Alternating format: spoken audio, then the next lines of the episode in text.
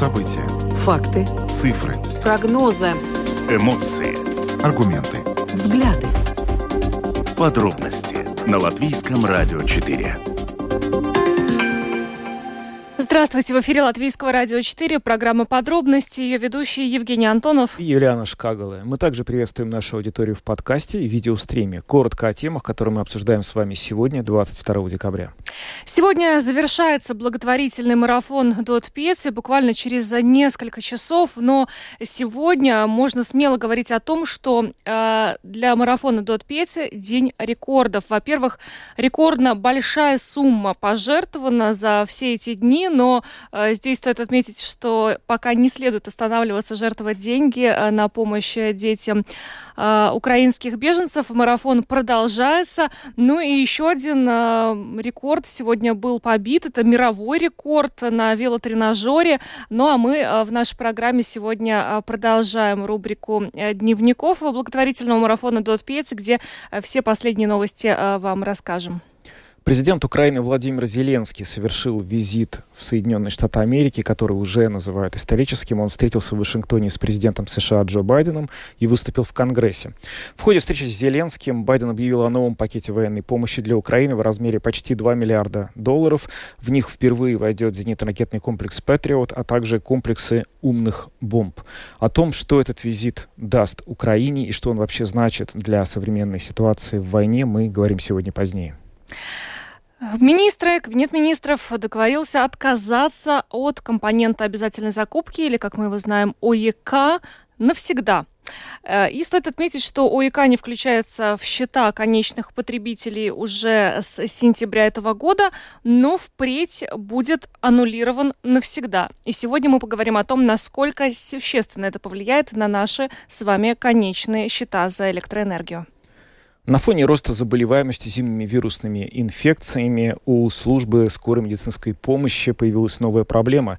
Количество входящих звонков на телефоны резко выросло, и звонившие просят помочь им приехать решить их проблемы. В этой связи служба скорой медицинской помощи говорит о том, что э, такие звонки мешают им отвечать на другие вызовы, которые зачастую требуют их прямого вмешательства. Более подробно эту тему сегодня мы обсуждаем в конце нашей программы. Ну а далее переходим к нашему дневнику благотворительного марафона Дот Пьеци. Это школа. Школа. Растяжка. Растяжка. Дом. Дим. Одноклассница. Одноклассница. Играть. Грати. Латвии более 35 тысяч беженцев из Украины. Треть из них – дети. Поможем украинским детям, которые в результате российских военных действий были вынуждены бежать в Латвию. Участвуй в благотворительном марафоне общественных СМИ «Дай 5» и пожертвуй, заказав песню. Твои 5 евро помогут украинским детям прожить еще один день без сирены взрывов. Зайди на Дотпецы ЛВ. Ну что ж, рубрика дневников благотворительного марафона Дот Пьеси в программе «Подробности». Сегодня у нас заключительный дневник, потому что сегодня в, завершается благотворительный марафон, и э, очень с хорошим результатом. Мы пока оконча- окончательного результата не знаем, но по данным на 16 часов побит рекорд пожертвований. Собрано 527 842 евро. Это очень большая сумма, и мы благодарим, конечно же, всех, кто принимал участие в этом благотворительном марафоне или примет еще, э, потому что еще есть время для того, чтобы пожертвовать. Напомню, что в этом году э, лозунг марафона «День без взрывов», и средства собираются на помощь детям украинских беженцев. Ну а сейчас более подробно о том, как, собственно говоря, проходят эти последние часы марафона, мы узнаем у корреспондента Латвийского радио 4 Людмилы Пилип, которая э, находится вот, собственно, непосредственно в э, стеклянной студии. студии, где э, происходят все события марафона. Людмила, добрый вечер. Добрый вечер. Ну- И я опять в студии. Э, Завершающий день седьмой благотворительного марафона Дот Пьецы. Э, В студии уютно.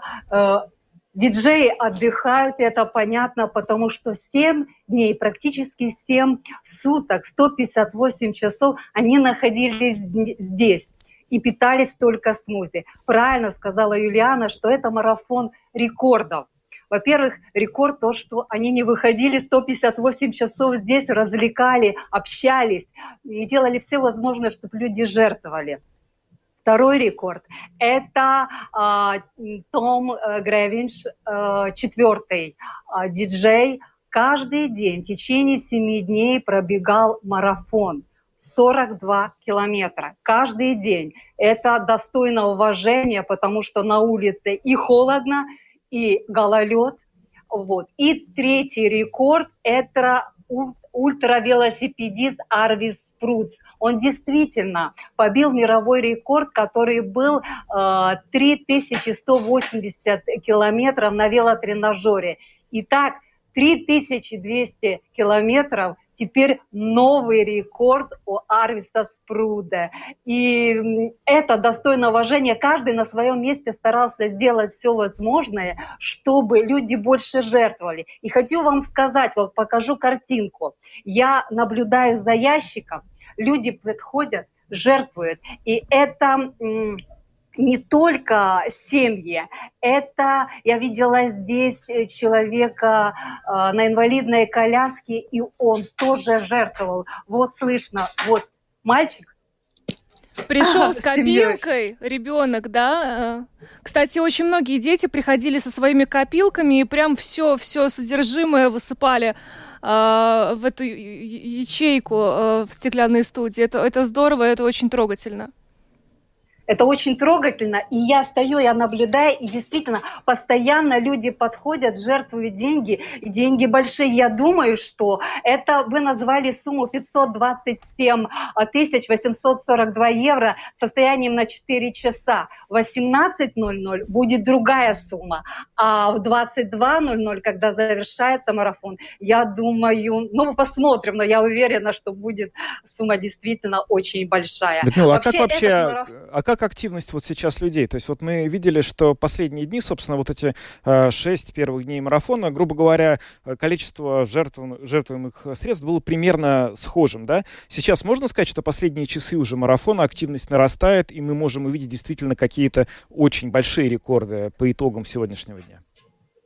Скажу да. Вот передо мной музыкант Асокин. Он тоже только что здесь был в студии и сейчас пожертвовал. Я просто стою и наблюдаю, люди подходят и жертвуют. То есть они, есть два варианта здесь в стеклянной студии. Или э, подойти к окошку заказать музыку за пожертвование за 5 евро. И есть ящик. Есть такой ящик, в который, они, я постараюсь вам его показать сейчас, если есть возможность. Вот не знаю, картинка показывает или нет, и этот ящик уже наполовину полный, и люди вот опять подходят и жертвуют. Они просто жертвуют, они даже не заказывают, а просто жертвуют детям. Еще напомним, что те, кто сейчас не находится в Риге или э, находится, но по каким-то причинам э, не может прийти на Домскую площадь, сегодня dotpец.lv страница, там вы тоже можете э, пожертвовать. И также на э, автозаправочных станциях Circle K э, они причем удваивают сумму пожертвования, то есть сколько вы пожертвуете, столько же они и добавят. Это тоже возможность для тех, э, кто, кто хочет принять участие, еще не успел э, в этой акции, у вас еще есть время сегодня. Э, и еще бы хотелось мне сказать, что очень много было экспертов, очень много было, приходило в гости действительно беженцев. Они рассказывали свои истории, и эти истории были действительно очень грустными. А, как мне рассказал диджей Эдгар Вилсон, что Труднее всего было, когда приходили в гости э, семьи украинских беженцев с детками, которые ну, с особыми потребностями, с инвалидностью. Говорит, они еле сдерживали слезы, слушая эти рассказы. Очень э, приходили эксперты, решали вопросы, касающиеся образования украинских детей. Не секрет, что э, в Латвии с 10 тысяч детей-беженцев э, латышские школы посещают только 4 тысячи, остальные учатся, но учатся дистанционно в украинских школах. Это проблема того, что дети, детям трудно интегрироваться, и школы латышские не были готовы к тому, к приему украинских беженцев, именно к образованию. А, если мы коснемся медицины, то здесь, в принципе, украинские беженцы сталкиваются с теми же самыми проблемами, что и местные жители. Это запись к специалистам, это очереди, ну и, соответственно, все другие проблемы, которые есть. Но самое главное, звучала музыка. Самое главное, приходило очень много гостей. И эта проблема, она не затихалась, она наоборот открывалась, показывалась, нужно помогать. И э, людям напоминали еще раз, что в Украине идет война. И люди оставили свои дома, они уехали, им нужна помощь. Это важно каждый раз об этом напоминать, потому что есть кто-то рядом возле тебя, кому хуже, чем тебе, а праздник Рождества, праздник Нового года, он как бы стимулирует к тому, чтобы помочь нуждающимся, помочь ближнему. Ну, безусловно. Людмила, расскажите, пожалуйста, а как э, деньги, которые пожертвованы, будут распределяться? Как это вообще будет происходить? Uh, да, э, всего 400 заявок подано в ZDTLV. Это партнер благотворительного марафона Дай 5. То есть это и каждое конкретное заявление будет рассматриваться. Чаще всего а, заявители просят детям или компьютеры, планшеты, мобильные телефоны, часто одежду теплую, обувь, а, иногда даже а, пищу, потому что те э, сухие пайки, которые предоставляются в рамках помощи Европейского Союза, ну, люди долго не могут жить э, в сухомятку, хочется мяса, рыбы, молочных продуктов. Но подробнее об этом расскажет э, руководитель ЗЭДОТЛВ Рута Диманте. Когда беженцы присылали заявки о помощи, они оставляли свои номера телефонов.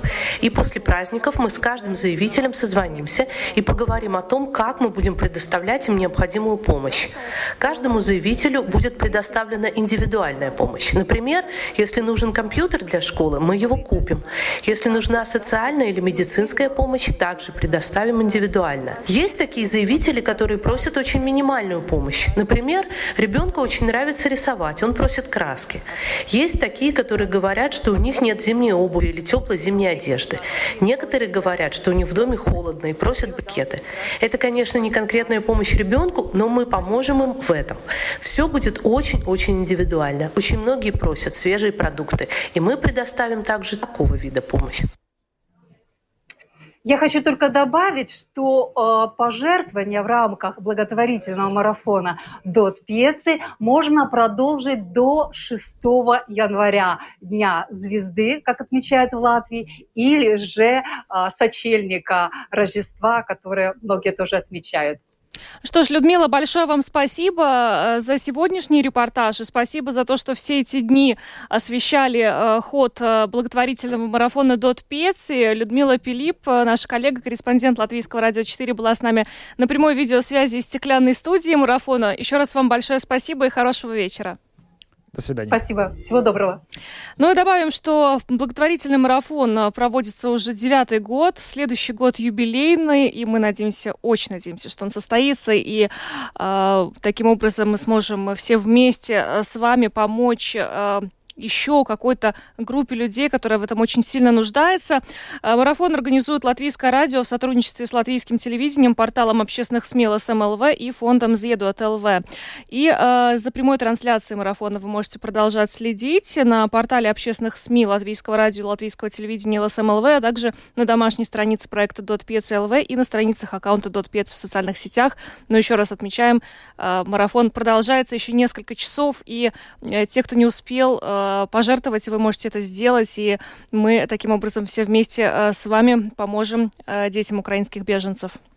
Да, ну очевидно, что рекорд, который сегодня мы озвучили, марафон, он не последний, и мы услышим и даже сегодня вечером и завтра новые цифры, которые будут еще более впечатляющие, чем те, которые мы сегодня назвали в эфире. Но тем временем а, пора поговорить еще об одном рекорде, можно сказать, даже таком беспрецедентном событии. Это вот а, первый с начала войны визит а, президента Украины в Соединенные Штаты Америки.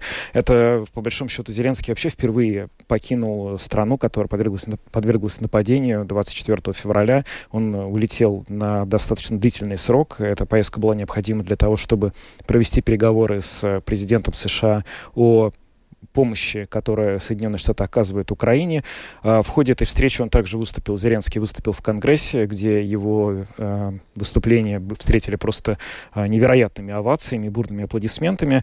И, собственно говоря, сегодня мы хотели бы более подробно прокомментировать то, что произошло в Вашингтоне накануне ночью. И вот как вообще оценивать значимость этого события для Украины и для НАТО.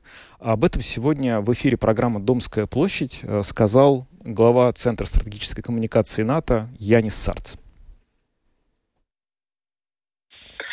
Конечно, это важная поездка, важная для Украины. И я думаю, это надо смотреть в контексте той помощи, которая э, США дает для Украины сейчас – и какую помощь от США Украина хочет получить в будущем. И, как мы знаем, президент Зеленский очень популярен в Соединенных Штатах.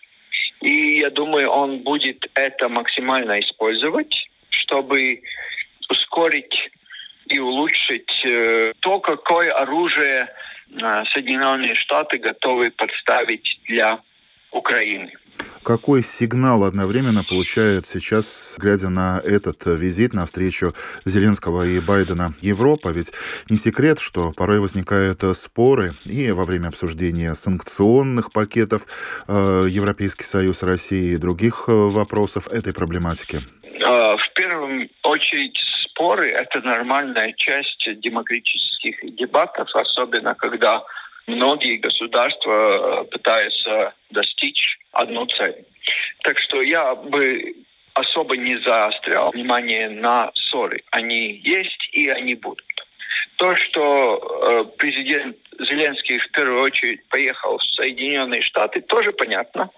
Потому что в военной части э, США самый главный союзник э, Украины, потому что у Европы нет таких военных возможностей и средств, какие есть у Соединенных Штатов. Да, с точки зрения финансов, с точки зрения процентного валового продукта мы, например, больше помогаем э, Украине, нежели Соединенные Штаты, но э, в объеме, конечно, Соединенные Штаты самый важный союз для Украины.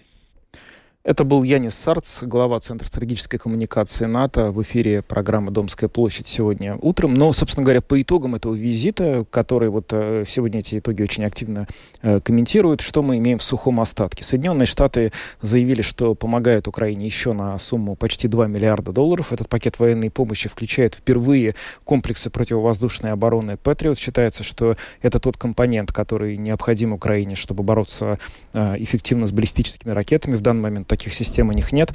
Кроме того, они поставят э, умные бомбы для истребителей. И вообще в целом выступление в Конгрессе э, показало, выступление Зеленского, что Соединенные Штаты готовы поддерживать Украину и дальше. Но, как неудивительно, в самой Украине визит и итоги визита Зеленского в США комментируют довольно сдержанно. И сегодня мы пообщались с директором Украинского института политики Русланом Бортником, который пояснил, почему. Визит Зеленского в США приковал внимание всего мира, он исторический. Как результаты этого визита, в ходе которого Зеленский встретился и с президентом США, и выступил в Конгрессе, где его очень тепло приняли, как эти итоги комментируют в Украине?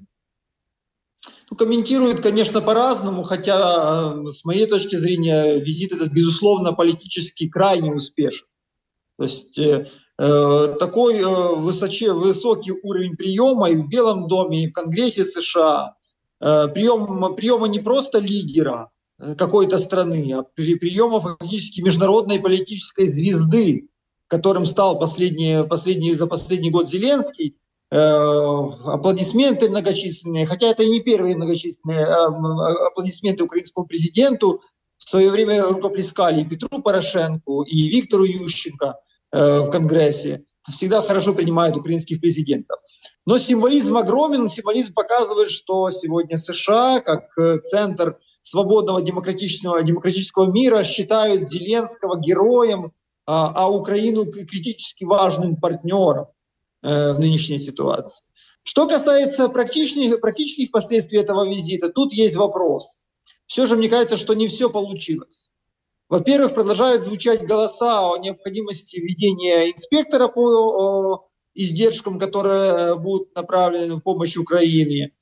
Во-вторых, так и не достигло, достигнуто понимание по выделению Украине современной бронетехники и авиации, э, и даже символически важное выделение комплекса «Патриот» э, серьезно не сделает погоду в украинском небе, потому что речь идет об одном комплексе, который только через несколько месяцев попадет в Украину. А таких комплексов для того, чтобы прикрыть хотя бы ключевые направления воздушных атак на Украину, необходимо 10-15 как минимум. Э, и даже они не являются абсолютной панацеей. Э, очевидно, что э, администрация Байдена и американский президент нуждались в этом визите для, по двум мотивам. Во-первых, Зеленский выступил лоббистом выделения помощи Украине в Конгрессе, потому что там звучали голоса о том, что это огромные деньги, а речь идет о 48 миллиардах долларов США, которые должны быть направлены на помощь Украине уже в следующем выступление Зеленского, все-таки Конгресс проголосует за эту помощь, она будет выделена Украине. Она важна и Украине, и важна э, спонсорам демократической партии, э, многие которых, из которых завязаны на часть американского военно-промышленного комплекса. Во-вторых, США и Украина пытаются сегодня синхронизировать общий подход в отношении того, когда возможны мирные переговоры и на каких условиях.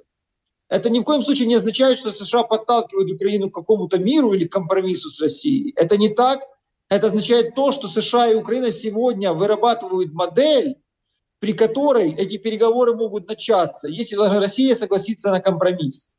И Украина продвигает свой, свою формулу мира, 10 шагов Э, для, для дальнейшего продвижения которое, которых даже запланирован большой международный форум, который поддержали в Белом доме. США считают, возможно, считают, что э, аппетиты должны быть немножечко скромнее, Украина должна быть компромисснее, но сегодня США ориентируются все же на позицию Украины тоже в значительной мере. Вот это как раз вторая часть, она и требовала личности, переговоров с глазу на глаз, э, интимных консультаций. Э, без каких-нибудь посредников в виде телефонной связи и всего остального. И, и именно она вместе с выделением военной помощи и стали истинной причиной этого визита. Ожидается, что Зеленский на обратном пути заедет в Европу э, и встретится с европейскими лидерами. Будем смотреть. Мы сейчас э, видим, что на фронте ситуация, скажем так, застыла. Э, нету ни с одной, ни с другой стороны, кроме пары участков интенсивных боевых действий, но при этом довольно много говорят о том, как эти боевые действия могут продолжиться. Упоминают, например, возможность контрнаступления Украины, которая будет э, на территории Запорожской области. С другой стороны, упоминают о возможном повторе со стороны России атаки на Киев со стороны Беларуси. Скажите, на ваш взгляд, вот сейчас сейчас война э, наиболее вероятно, если она будет обостряться вообще, где можно этого обострения ожидать и кто, грубо говоря, начнет первым? Несмотря на то, что резко линия фронта не меняется, это не должно вводить в заблуждение в отношении того, что конфликт замерзает. Боевые действия продолжаются очень высокой интенсивности, с обстрелами по всей линии фронта, с применением авиации, с работой диверсионно-разведывательных групп. Но непосредственно э, штурмовые наступательные действия идут буквально сегодня в трех направлениях. Э, российские войска пытаются наступать в районе Бахмута и Авдеевки, а, а украинские войска пытаются наступать, ведут штурмовые действия в районе Кременное, Сватово, Старобельск, это север Луганщины. А Россия пытается наступать в районе, э, в районе Донецкой области.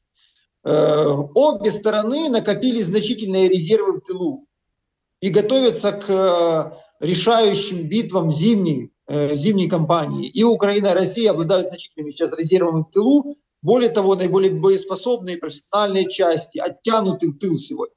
А фронт наполнен территориальной обороной, мобилизированными гражданами, э, международными добровольцами или частными военными компаниями, как тот же ВАГ.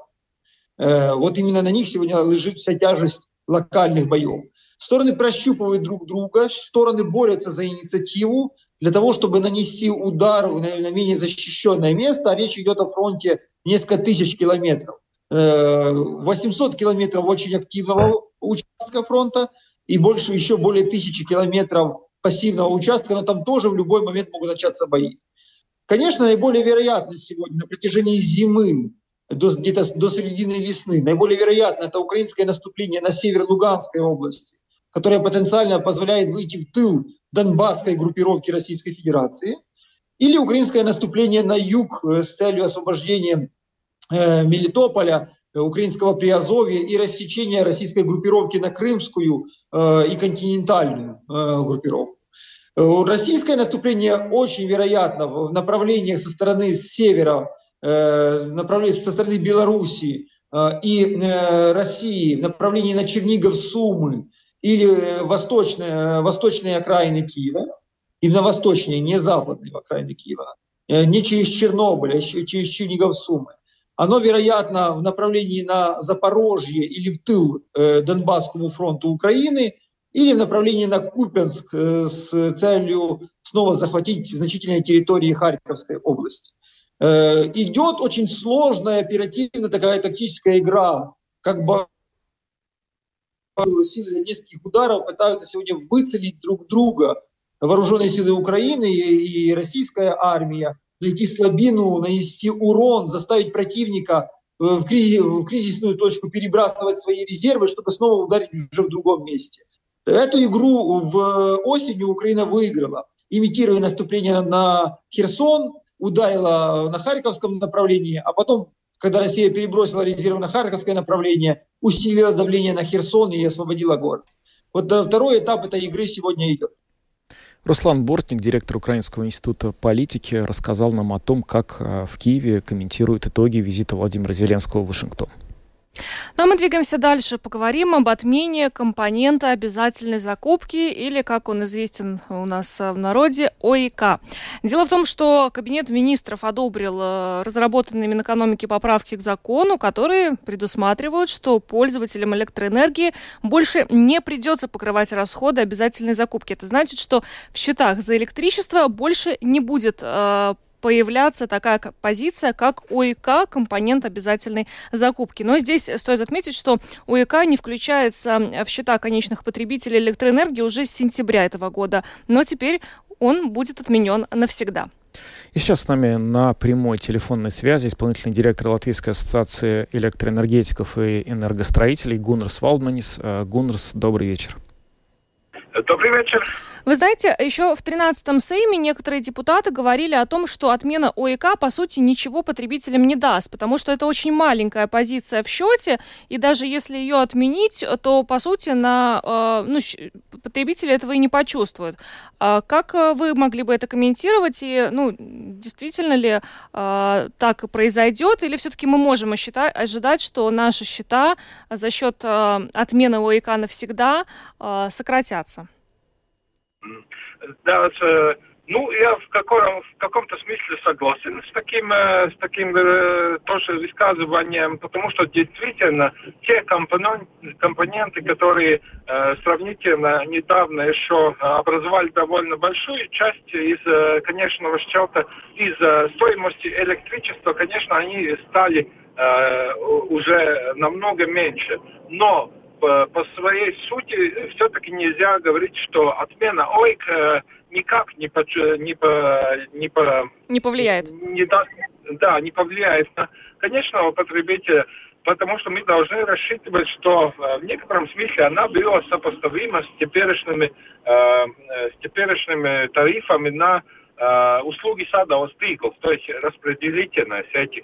И можно сказать, что частично эти уменьшения Э, то есть то, что они сейчас уже будут полностью э, удалены из, из конечного счета потребителя, они все-таки э, в каком-то смысле компенсируют то предполагаемую ну, подорожание распределительного тарифа. И, конечно, мы еще должны иметь в виду то, что если э, ситуация э, в рынке Э, теоретично изменится и станет э, электричество э, в оптовом рынке уже дешевле, тогда, конечно, теоретично эта ставка ОИКа а, при, при ситуации, когда она оставляется в законе, она как бы должна опять немножко возрастать.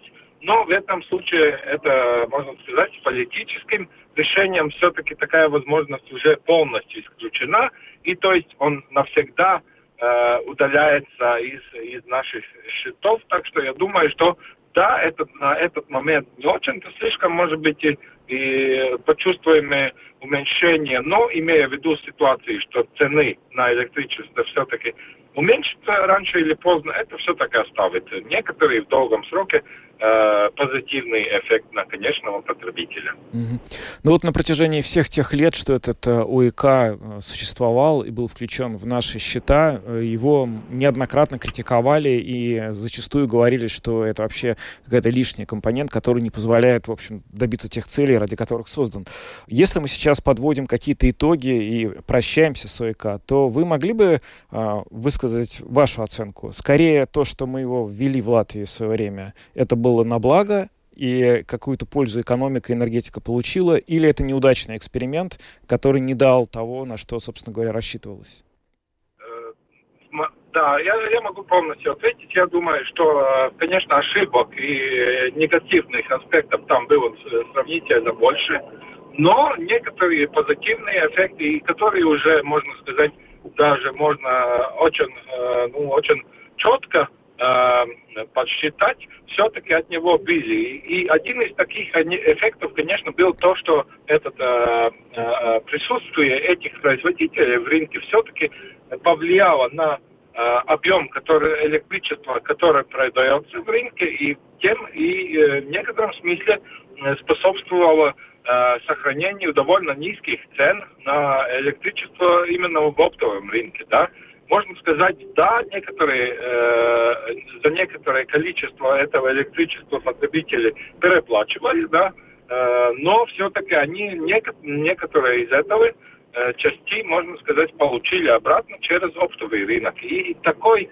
эффект, да, экономический, все-таки уже довольно четко был подсчитан даже Рижским техническим университетом. И он э, на тогдашний момент образовал эффект на примерно ну, скажем, 15% да, из оптового э, оптовой цены на 1 мегаватт-час электричества. Но это действительно довольно все-таки э, нельзя сказать, что э, очень большое количество или объем, но все-таки довольно, я бы сказал, все-таки ну, чувствуемое, чувствуемое влияние. Так что я бы сказал, что там были очень сильные ошибки в этой системе, но все-таки были и позитивные э, эффекты, которых отрицать все-таки невозможно.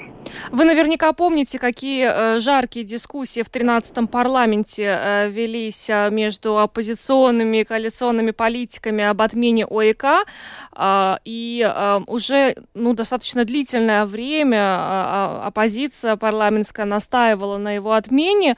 Как вам кажется сейчас, была ли возможность отменить ОЭК раньше?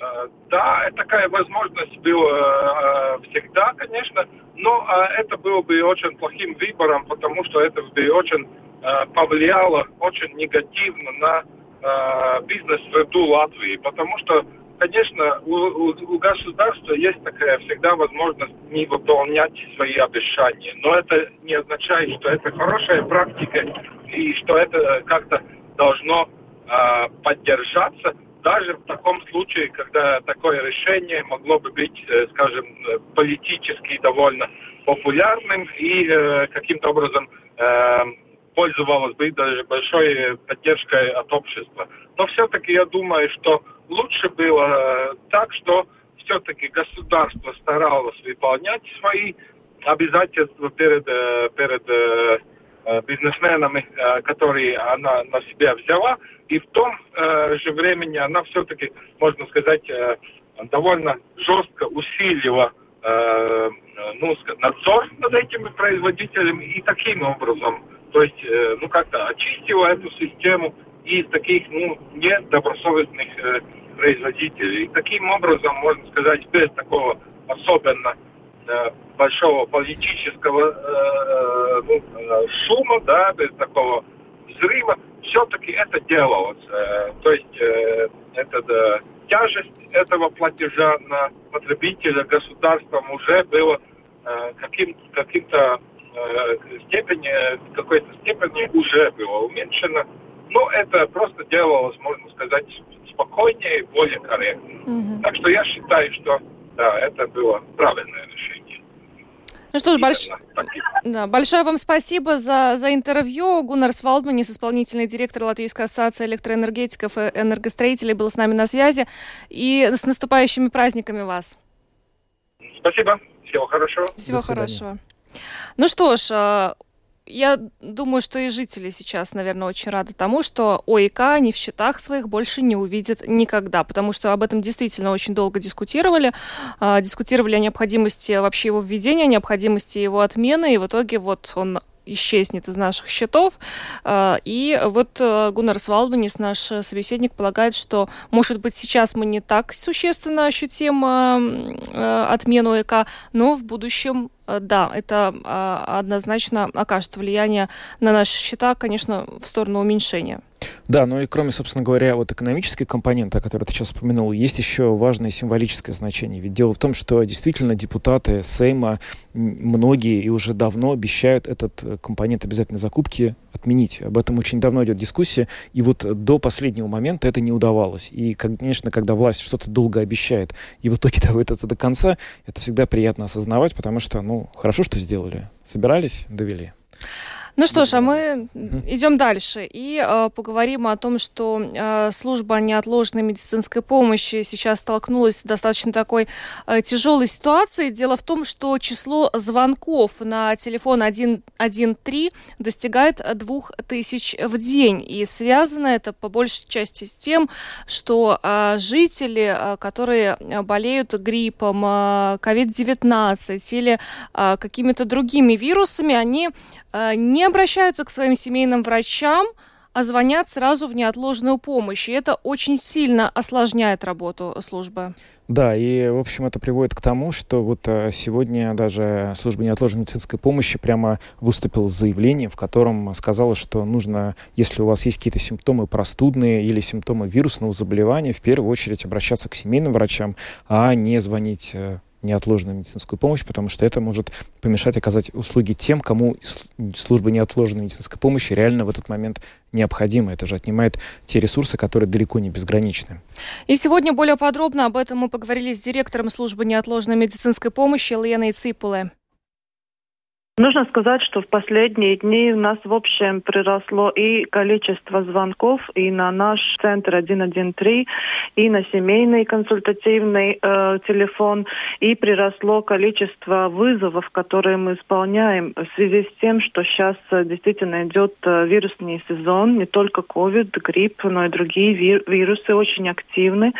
И то, что мы наблюдаем и почему обращаемся к обществу, что почему-то э, людям кажется, что им надо звонить как раз на нашу службу неотложной помощи в ситуациях, в которых можно оказать помощь семейные врачи, или можно обратиться в поликлинику или в какую-то дежурному врачу.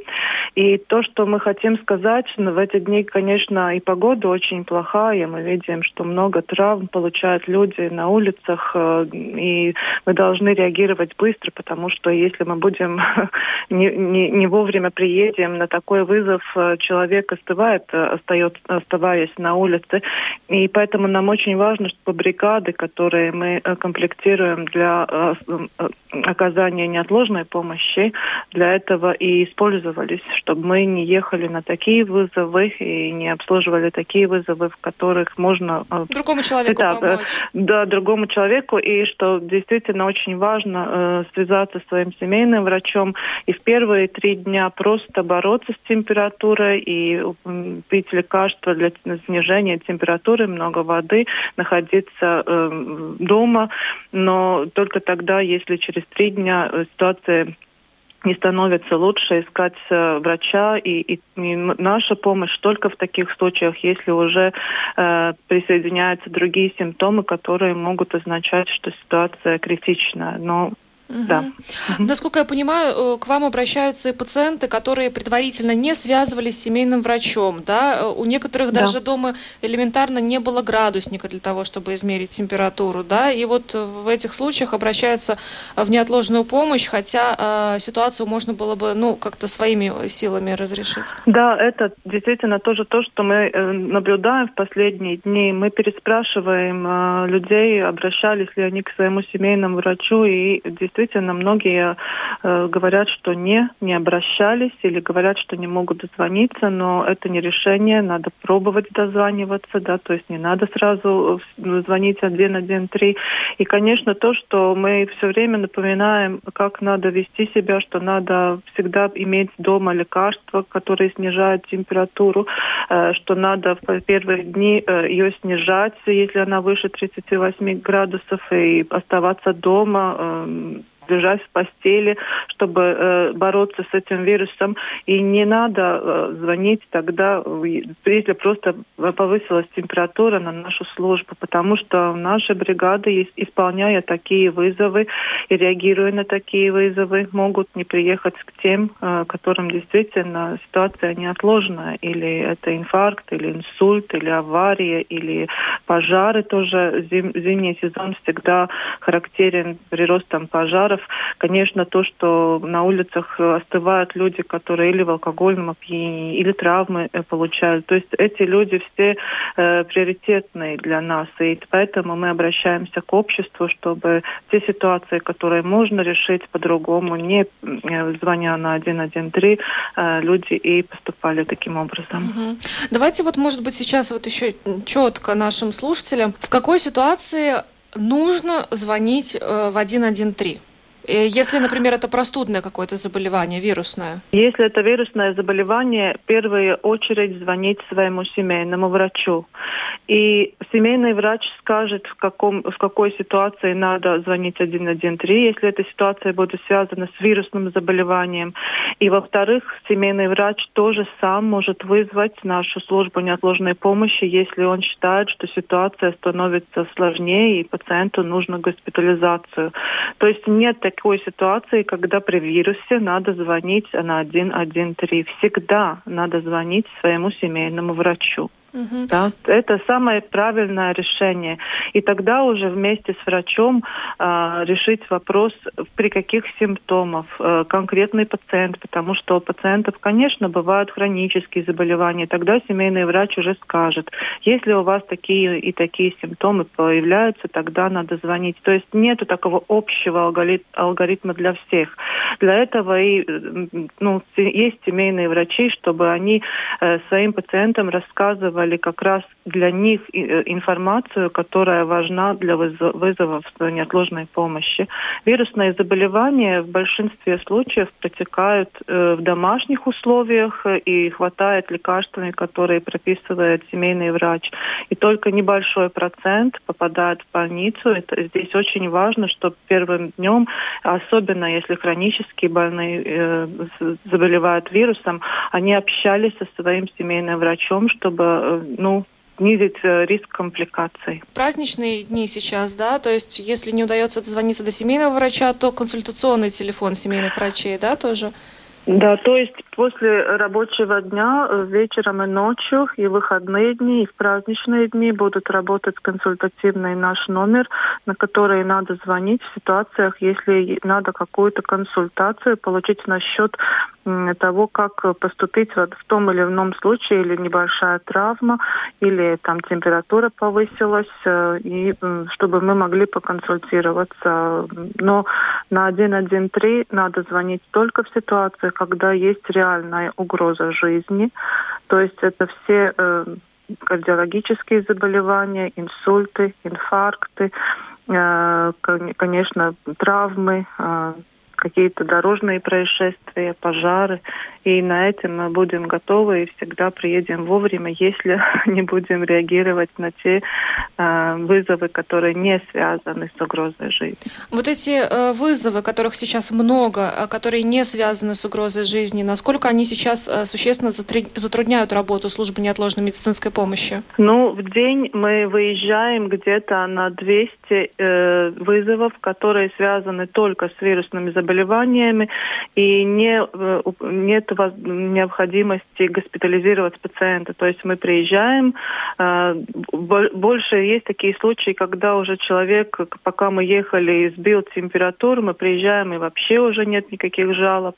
Есть такие вызовы, где просто отмечают, что нет дома лекарств, поэтому мы звонили вам. Но я хочу сказать, что лекарства должны в этот сезон быть каждый, э, в каждой семье дома, то есть и для детей, и для взрослых, чтобы могли сбить температуру э, в тех ситуациях, если она превышает 38 градусов. Какой-то алгоритм специальный для детей маленьких есть в случае с высокой температурой или тоже это через семейного врача исключительно?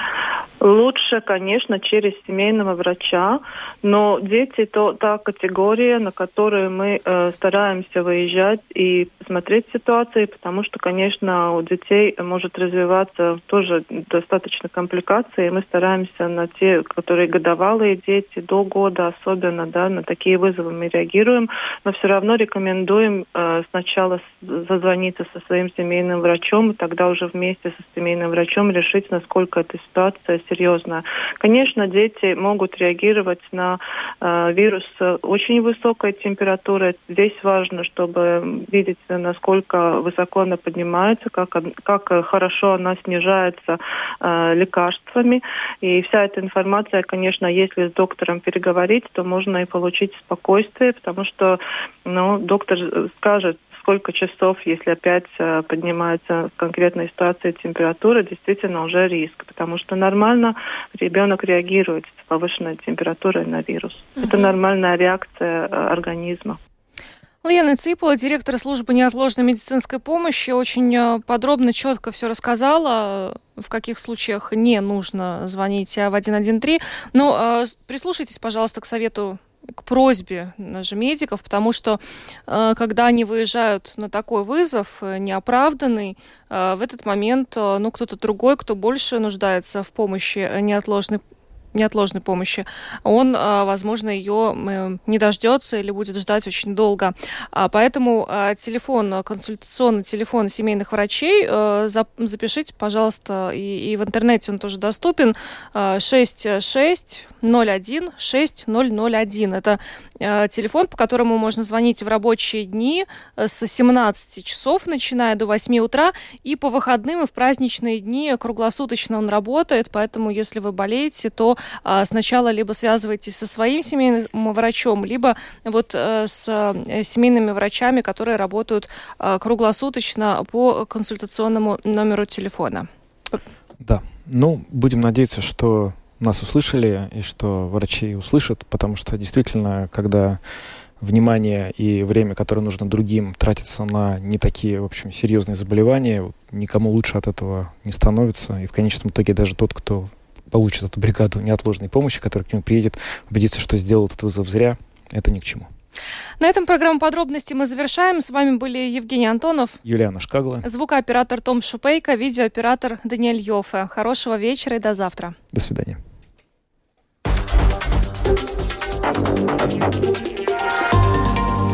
Латвийское радио 4. Подробности по будням.